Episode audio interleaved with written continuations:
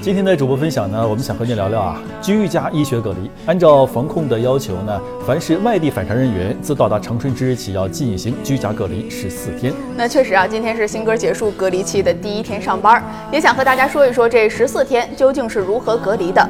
自从一月三十号回到长春呢，社区是立即上门登记了我的航班信息、活动范围、联系方式，并且呢是在我家门口啊张贴了一张隔离提示，上面标注了隔离的截止日期。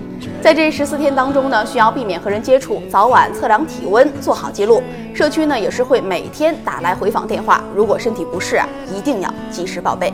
也就是说呢，这十四天呢，你是不能出屋的。那我这里面想到两个问题：第一，饭怎么解决？第二呢，如果家里有人，怎么能避免？如果我们是有有细菌、有病毒的话，避免传染给他？嗯，那其实呢，新哥啊，虽然说是独自居住的，但是这些呢，其实并不需要担心。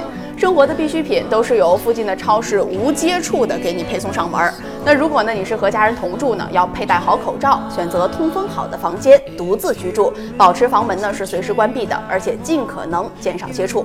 如果必须接触呢，保持一米以上的距离，与家人分餐，积极配合社区的工作，才能让居家隔离啊更加的安全和有效。居家隔离，隔离病毒，不隔离爱。